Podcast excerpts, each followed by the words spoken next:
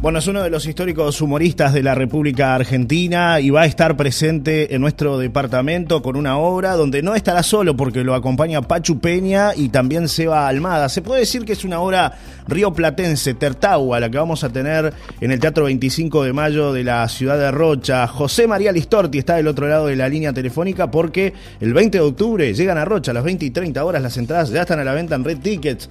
Josema, un placer recibirte. ¿eh? Gracias por estar del otro lado. Qué placer, el placer es mío. ¿Cómo están? Bien, un gusto enorme realmente recibirte por Rocha. ¿Es la primera vez que vas a estar por acá por Rocha o ya estuviste en alguna oportunidad? No, creo que estuve, eh, estuve con Graciela Alfano y con Matías Salé haciendo una obra también ahí en Rocha. Sí, sí, sí. ¿Te dio el tiempo para eh, conocer algo o no? En el año 2007 hicimos una gira muy grande con Matías y con Graciela, cuando Matías estaba en el furor del primer acto, segundo acto y todo eso en Videomatch. Eh, pero hicimos una comedia muy divertida que hicimos, eh, bueno, todo, todo el interior, aparte de Montevideo, ahí en el metro, estuvimos en, ahí en Rocha, estuvimos en Paysandú, estuvimos en Salto, estuvimos en Minas, estuvimos en, Mercedes, en Rosario, eh, conocí la verdad que muchos lugares hermosos eh, de, ahí de Uruguay, Durazno, la verdad que contento, porque eso es lo que tiene nuestro trabajo, claro. que aparte de hacer lo que amamos, lo que nos gusta, hacerlo encima con amigos, como es este caso con Pacho y con José, con José María, con Pacho y con Seba. José María soy yo, ¿qué tal? ¿Cómo te va? Eh, encima conocer, viste, eh, el, país, Uruguay. Nosotros también hicimos una gira por el interior del país. Este fin de semana estuvimos en Bolivia, estuvimos en Cochabamba, estuvimos en, en, Santa Cruz de la Sierra, en La Paz. Ahora nos vamos, eh, el otro fin de semana después de, ustedes, nos vamos a, Paraguay. Y eso está bueno, ¿viste? Conoces otros lugares. que si no fuese por laburo, a lo mejor no, no lo tiene, uno no tiene a lo mejor en el, en, cuando te vas de vacaciones no tenés en la guía, uy, voy a ir a Paysandú. ¿Cómo conoces Mercedes? ¿Cómo hubiese conocido Mercedes, que es una ciudad que entre paréntesis me encantó, eh, o cómo hubiese conocido el Florencio Sánchez ahí en, en Paysandú si no, no hubiese ido por laburo. Eh, y la verdad que está, está buenísimo. Claro, es lindo eso de recorrer el interior profundo. Ahora, ¿te dio el tiempo, sabes, para visitar algún lugar? Porque sabemos que ustedes los artistas por lo general están con los tiempos contados, ¿no? Entonces llegan a un lugar, arman todo en el teatro, una previa presentación, un previo ensayo y preparan todo y bueno, después se suben a las tablas. Pero, pero ¿te dio como para recorrer algo o no? Porque, porque cuando llegamos a Mercedes recorrimos un poco ahí eh, la costanera, fuimos a comer ahí en la costanera, recorrimos un poco las casas hermosas. Digo, eh, cuando fuimos a Paysandú, eh, anduvimos por la peatonal, sí, un poco recorremos, sí, sí, sí, sí. Bueno, bien, lindo. Porque tenemos tiempo, depende también, porque viste cómo es. Hay giras, por ejemplo, cuando hicimos Montevideo, estuvimos los tres días en Montevideo. Entonces estábamos en un lugar fijo y es más fácil recorrer.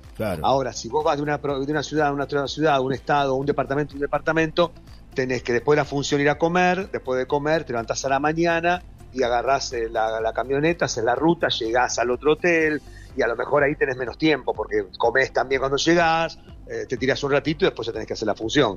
Depende también de cómo venimos, si venimos con mucho laburo, si venimos cansados. Depende de un montón de cosas. Claro. Eh, José María, quiero hablar de lo que es Tertagua. Para los que no conocen, ¿cómo nace esta obra? ¿Qué es Tertagua? Contarle a la gente un poco el concepto del nombre y demás, cómo, cómo se juntan ustedes también Tertagua Es, es un espectáculo de humor que nosotros estamos gratamente sorprendidos de la respuesta, no solo de la cantidad de público que, va a vernos lleno total en todos lados, sino la, la, respuesta en cuanto a risa, carcajada y, y aplausos. La verdad que nos, nos conmueve eh, lo, que nos pasa en el escenario, de las carcajadas, del aplauso cuando, cuando salimos. Eh, es una obra donde hemos fusionado el humor de Videomatch de los 90, los 2000, ayornado a los códigos de humor de ahora, con sketch nuevos, están los personajes históricos, yo bailo como, como en Videomatch, esas cosas locas, las poesías, eh, eh, Seba canta, bailamos, la verdad que tiene, tiene una respuesta muy, muy linda. Y, y cuando vamos a poner el nombre, dijimos, che, ¿qué nombre le ponemos? Si no tenemos que caer siempre en lugares comunes de carcajada por tres, humor por tres, tres al toque, risas por tres. Dijimos, está medio quemado eso. Entonces a Seba se le ocurrió a Seba Almada buscar eh, eh, risa, carcajada, eh, aplauso en otro idioma. Y vimos que él vio que Tertawa significa carcajada en indonesio. Y cuando lo dijo, dijo Tertagua, nos pareció eh, divertido, suena bien. Y le pusimos Tertagua, y aparte, si vos buscas Tertagua en Google, te va a aparecer no solo nuestras caras ahora, sino que te va a aparecer gente riéndose y me parece que ese es el espíritu del espectáculo, que la gente se ría. Y de hecho pasa, por suerte. Claro, mencionaste el humor de los 90 y, bueno, es inevitable hablar de la historia, ¿no? Ustedes son eh, humoristas históricos, yo la verdad siempre digo, eh, me crié viendo luego el otro día lo hablábamos con Sergio Gonal acá en Solar y Radio, que vino también a hacer un espectáculo a Rocha, me reí mucho y me, llevó un poco a la, a la infancia o adolescencia, ¿no? Porque, porque fue un poco así, ustedes fueron los que generaron e-, ese humor de, las noches, de, de dormirnos con una sonrisa, acostarnos con una sonrisa.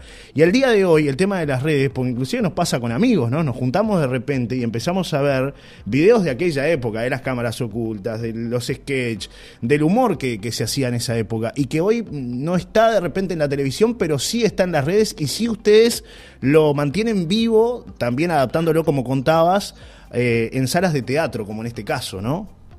Sí, lo que contás es por un lado muy gratificante, porque el hecho de que eh, nos vean una nueva generación, porque yo hay, chicos de 10, 11 años que, me piden fotos que claramente no son contemporáneos de Videomatch, pero me ven por las redes, eh, porque a lo mejor vieron un video que se hizo viral y en base a ese video viral el, el algoritmo de TikTok o de YouTube le muestra otras cosas, o el padre le dice en este caso, ah, sí, este humorista yo lo conozco, que yo, y se empiezan a buscar cosas, y empiezan a, investigar y a, encontrar. Por un lado eso es muy gratificante, pero por otro lado es muy triste que tengamos que recurrir a un archivo de 15, 20 años, 25 años para, para hacerte reír porque no hay nada en la tele. Exacto. Eh, yo siempre digo que yo me crié acá en Argentina eh, viendo al, mismo tiempo, o sea, en el mismo año, contemporáneos, Operación Jaja, Polémica en el Bar, Hiperhumor, eh, Calabromas, el programa de Porcel, el programa de Olmedo, eh, todos esos eran contemporáneos, Tato Bores, y ahora no hay un solo programa de humor.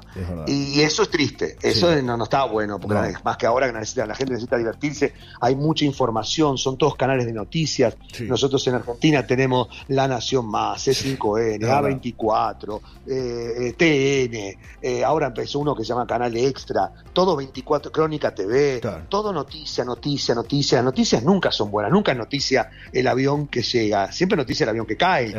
Entonces las noticias siempre son malas, ¿no? Son noticias. Eh, y todo eso nos nutre de, porquería, de mala onda, de mala onda, de mala onda. Y, se extraña. Y la verdad que nos está pasando algo muy lindo y triste a la vez, repito, porque eh, salimos y después nos sacamos fotos con la gente y la gente agradece, gracias, gracias por venir acá, gracias por hacerme reír, gracias por ser parte de mi vida, cuando vuelven a la tele. Y todo eso es tan lindo, es una caricia tan grande al alma, que, que, lo que vos decías recién, viste, sos parte de la historia de mucha gente, eh, y, te recuerdan con una sonrisa, no te recuerdan, no te recuerdan con un escándalo, no te recuerdan con un problema. Eh, eh, siempre que asocias, o Videomacho, José María, o Pacho, Pablo, Fred, lo que quieras decir, Videomacho, Pérez, lo asocias siempre con algo lindo que te pasó en la vida. De acordarte cuando lo veías, cuando hay gente que me dice, yo lo veía con mi mamá, que no está más, o mi papá se reía con vos, o yo venía a la facultad cansado, o me habían bochado y pongo, ponía Videomacho y me reía con ustedes. Y todo eso es muy lindo. Y es muy triste que no pase. Porque tendría que pasar. Tendría que. La generación nueva no tiene un referente de, humor. Eh, eh, obviamente están los pibes nuevos, como, como sí. TV, que está buenísimo, o como, como Miguel Granados, que yo lo amo, me hace reír, me encanta. Pero no hace personajes, hace reírles de otra forma. Eh, que está bien también pero falta el sketch de desarrollo, con un remate, con una composición de personaje, con una, con una idea para sentarte a escribir y a ver qué pasa. Eso no, no, no está pasando. No, y increíblemente, Josema, eh, eh, estamos en un momento donde producir capaz que no es tan caro como en otros tiempos, ¿no? Donde las producciones eran gigantescas, donde llevar un cámara y, hacer un montón de cosas eh, era prácticamente, había que tener un presupuesto millonario. Y hoy no digo que sea tampoco bajo el presupuesto, porque evidentemente hay actores, hay técnicos, hay un montón de gente que trabaja y que merece tener su salario para eso.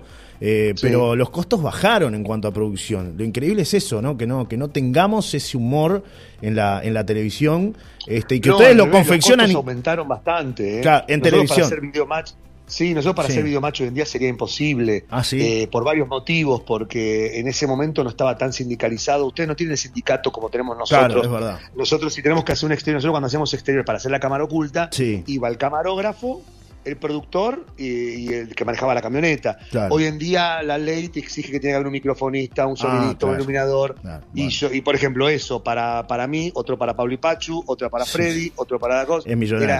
hoy sería imposible. Sumado a que los programas ya no hacen 30, 35 puntos de rating por el tema de las redes sociales, por el tema del streaming, de Netflix, de, Amazon. Todo eso hace que la torta publicitaria vaya para otros lados. Yo en Instagram también tengo muchos auspiciantes que obviamente antes no, no, no, existía ese recurso, sumado a la crisis económica de nuestro país, en fin, es todo un combo letal que hace que sea más barato hacer programas eh, donde vos pones un conductor, pones cuatro panelistas que te salen dos mangos, una pantalla atrás y hablamos de la actualidad.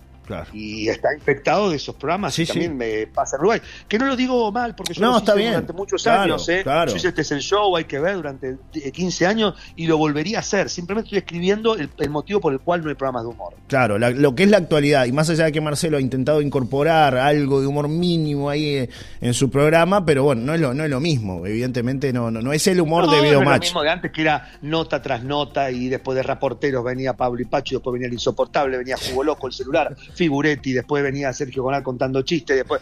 Era una bomba, era una bomba donde, donde estabas las dos horas que duraba el programa, hora y media o tres, lo que sea, de lunes o jueves, no parabas de reírte, de sorprenderte, y estaban los, los, los clásicos que esperabas y de repente había una sorpresa nueva, sumado a que iba a cantar Ricky Martin y que Maradona te hacía a lo mejor eh, los Taxi Boys. era, era, una bomba, era una bomba. Sí, eso mismo te iba a mencionar, ¿no? Los Taxi Boys, cuando mencionaste todos los, los sketches que se hacían, bueno, ni hablar las novelas, ¿no? Por ejemplo, que a las parodias de las novelas, ¿no? Las sátiras oh, de, los programas de Polka, de, Son Amores, todo, todo lo hemos hecho y, era divertido. Y los personajes que aparecían, los dobles, ¿no? Que aparecían en escena. sí, sí, sí, sí. Eso se dejó de hacer en televisión. Se dejó de hacer y el gran cuñado, gran cuñado con las máscaras de todos, que el 2009 fue una locura, gran cuñado lo que pasó. Sí, sí, fue una, una época hermosa, es hermoso haberla vivido, haber sido parte de, eso, haber sido protagonista, pero no creo que pueda volver por lo que acabo de No, no, si me estás hablando de eso, yo la, verdad que desconocía esto que, estabas comentando, Josema, porque acá no pasa eso en Uruguay,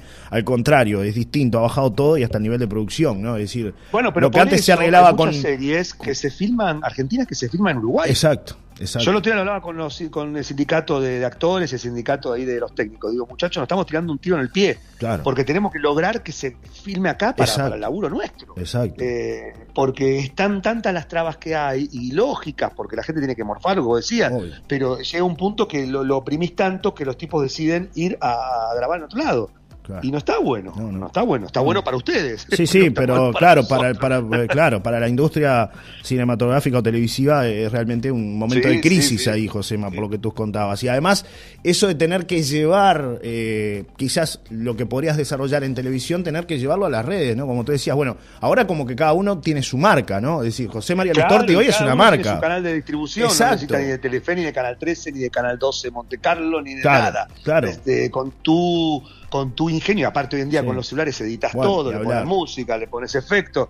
O sea que sí, sí, eso ha democratizado mucho. De hecho, hay muchos eh, gente como María Becerra, como bueno, Justin Bieber, todos que han salido de YouTube o de, de Instagram, de redes. Y hay un montón, o elegante, y hay un montón, por yo no sé qué edad tenés, hay un montón que por una cuestión generacional. ¿Cuánto? 35, José. Ah, son muy jóvenes, pero hay una cuestión generacional que no conocemos que son estrellas, pero estrellas mal. y no los conocemos por una cuestión generacional. Y no, no han salido en televisión y no tienen una discográfica atrás. Así que eso está bueno, ha democratizado mucho el tema no solo del humor, sino el tema del canto, las actuaciones. Y está bueno que pase eso. No necesitas hoy en día, antes estaba vacío sí, y nosotros teníamos cuatro canales, Telefe, Canal 13 y Canal 9, porque América no se veía, era de la plata. Eh, y si no entrabas en esos cuatro canales no te conocía nadie. Y ahora no, ahora te pueden conocer porque te hiciste viral con un video ingenioso y la rompes y listo. Fíjate lo que hizo Miguel Granados o lo que hizo Nico Quiato con Luz o con Olga. No necesitan de las grandes. Y vos le decís, vamos a trabajar en televisión, pero te pegan un bollo, te, no te desde arriba. Dice, déjame joder, ¿para qué quiero la tele? No, claro, claro. Y está bien, y está bien que pases. Claro, porque además también la televisión tiene otro estándar, otra exigencia, eh, es decir, es distinto a lo de las redes sociales. Las redes sociales, si bien hay un trabajo de producción, tú lo decías con Olga y también con Luz, y lo vemos con otras plataformas acá en Uruguay que están creciendo, con Neuramedia, por ejemplo, también ahí en Argentina. Es decir, decir, la, exigencia es distinta, ¿no? Y es decir, yo tengo mi propio canal, no tengo que depender de un jefe que me diga hay que hacer esto o aquello, o cumplir con ciertos parámetros, o hablar de tal manera. Entonces, claro, ¿quién va a querer así? Y la, y la, ganancia a veces resulta hasta mayor a lo que te puede pagar un canal de televisión en el caso de estas plataformas, ¿no? Y es lo que me pasa a mí con las redes. Yo, por ejemplo, ahora lo abandoné por tema un poco por el tema de tiempos, pero con Moni, con mi mujer, hacemos un montón de videos y eso se hacían virales y hacía que después una marca de colchones, de televisores, yo no quiero dar marcas, pero marcas importantes que, ponían plata. Y en un momento yo decía, uy, ¿para qué necesito la tele? Tengo que ir, maquillarme, grabarse, y no me ve nadie, porque no era como antes que salías en la tele y te veía todo el mundo. Ahora me tengo más repercusión. En las redes la gente me dice más, che, ¿cómo perdí con el video que hiciste con tu mujer? Qué gracioso este video que me decían cuando yo hacía tele, me decían, no, ayer te vi, no, no pasaba. No, es verdad. Eh, sí, a, nosotros nos pasa, nosotros, yo particularmente hago televisión en, Tele 2 en verano y, y BTV en invierno, y, pasa eso, la repercusión que había antes era distinta, uno salía en televisión y yo veía los mensajes. Hoy ya cambió la dinámica, de repente lo que tú decías, ¿no? Ah, vi un video tuyo en las redes, vi que publicaste tal cosa, vi tal cosa en tal lugar de las redes sociales. Y apuntan hacia ahí. O sea que hay que transformar todo ese contenido y llevarlo al mundo de las redes sociales, ¿no? Cuesta un poco. Los no son boludos, saben que si, yo, si vos te lo estás dando esto, saben que la repercusión va para ahí. Y por eso, volviendo al tema, es lo que pasa con el teatro. Acá en la cartera de Buenos Aires, eh, yo en, invierno, en junio, julio, hice Matilda, un musical de Broadway, donde la verdad que fue una experiencia maravillosa, ahora volvemos en enero, pero lo que te quería decir es que yo cuando iba al teatro, que prestaba más atención, iba todos los días por la, por la, por la calle Corrientes, 9 de julio acá, veía la cantidad de humoristas, la cantidad de obras de teatro, de comedias que había, que digo, ¿qué necesidad tiene la gente de divertirse? Y obras de texto hay muy pocas, salvo el San Martín, el, así de, texto. El resto son todas comedias, algunas mejores, algunas peores. Eh, algunas son stand-up, algunos son gol, pero todo para, para reír, todo para entretenerte, no para pensar ni para nada. Eh, y con Tertagua nos pasa eso. No solo la convocatoria, sino lo que pasa, eh, lo que la gente se divierte eh, en, el show. Nosotros estamos pero contentísimos de este espectáculo. De hecho, nosotros lo hacemos para terminar ahora la gira a fin de año y tenemos ganas de hacer el año que viene eh, Miami, España, porque la verdad que la, experiencia es maravillosa y la aceptación del público es, perfecta, estamos contentísimos. Claro, y además que hay muchos compatriotas también por allá, ¿no? y eso también ayuda a, que, a, conectar con las raíces, ¿no? Y muchos sudamericanos que están desparramados también, como tú decías, en Miami y en Europa, ¿no? Se ha universalizado tanto que vos, por ejemplo, vas a España y como hay tantos argentinos y uruguayos, y salen a, y el español le muestra videos de España al argentino, el argentino le muestra los videos nuestros, entonces, eh, es muy probable que también vaya un español, no solo el argentino, el uruguayo, el chileno, el, colombiano, el boliviano, va a ir también, o el paraguayo, va a ir también el que vive ahí, porque se ha democratizado. De hecho, a mí me escriben mucho de España y españoles, que yo les pregunto, digo, pero ¿cómo me conoces? No, porque yo tengo un amigo argentino y empezó a ver mis videos y empezó a ver tus cámaras ocultas y no puedo creer lo divertido que sos. me lo dicen a mí y se lo dirán también a Yayo, a Freddy, no te digo por mí, porque soy un genio yo. No, no, claro, pero llega. Quiero demostrar que se ha democratizado tanto y, y seguro que un argentino le debe escribir a un español. Mira lo que pasa con Ibai. Ibai, Ibai es español y lo conocemos todos. Y debe haber un montón de argentinos que deben escribir Ibai y digo, ay, qué genio que sos, te admiro. Pasa eso, se, la, mente se ha universalizado mucho no solo el humor, sino lo, que es también la música, a raíz de las redes. Claro, es verdad, sí, hay un crecimiento allí interesante y es un nicho para artistas de, diversos estilos, como tú Pero contabas. ¿yo cómo, hacía antes para conocer a, a un Ibai? Tenía que ver que televisión española, ¿cómo lo veía acá? No había nada, ahora no, pongo arroba Ibai, no sé cómo será la, la lo sigo, o si quiero un humorista que vi de repente en Netflix, un actor de Netflix que lo vi y me encantó, un español, los de la Casa de Papel, por ejemplo, lo seguís en Instagram y ya estás al tanto de lo que les hace, sabes cómo, cómo son, le conoces la casa, le conoces dónde va de vacaciones, le conoces cómo se viste. Y antes no pasaba eso. Eh, y, este, y por un lado está muy bueno y por otro lado es peligroso. Es peligroso, sí. Yo la verdad que eh, en, en, ese sentido tenía un cambio también porque te cuesta a veces, ¿no? decir, bueno, comparto todo mi día a día pero es como tú decías, ¿no? De repente después la gente se entera de muchas cosas, ¿no? Y a veces hasta sabe dónde están tus hijos, dónde estás vos. las grandes divas, o grandes estrellas de la televisión, yo por, por nombrarle Tinelli y Susana. Vos a Susana y a Tinelli no le conocías la casa, nada. Ahora le conocés la casa, los perros. Tinelli graba videos en su casa y le conocés la casa a Marcelo, cómo está decorada, lo que tiene. Y vos decís, antes, ¿cómo hacías para conocer la casa de Tinelli, de Susana, de mí? No había forma. No, la conocés. O de Lali lo mismo. Yo me acuerdo que en pandemia Lali grababa un montón de videos y digo, uy, le conozco el departamento a Lali. Lali Espósito. Digo, ¿cómo, ¿cómo es?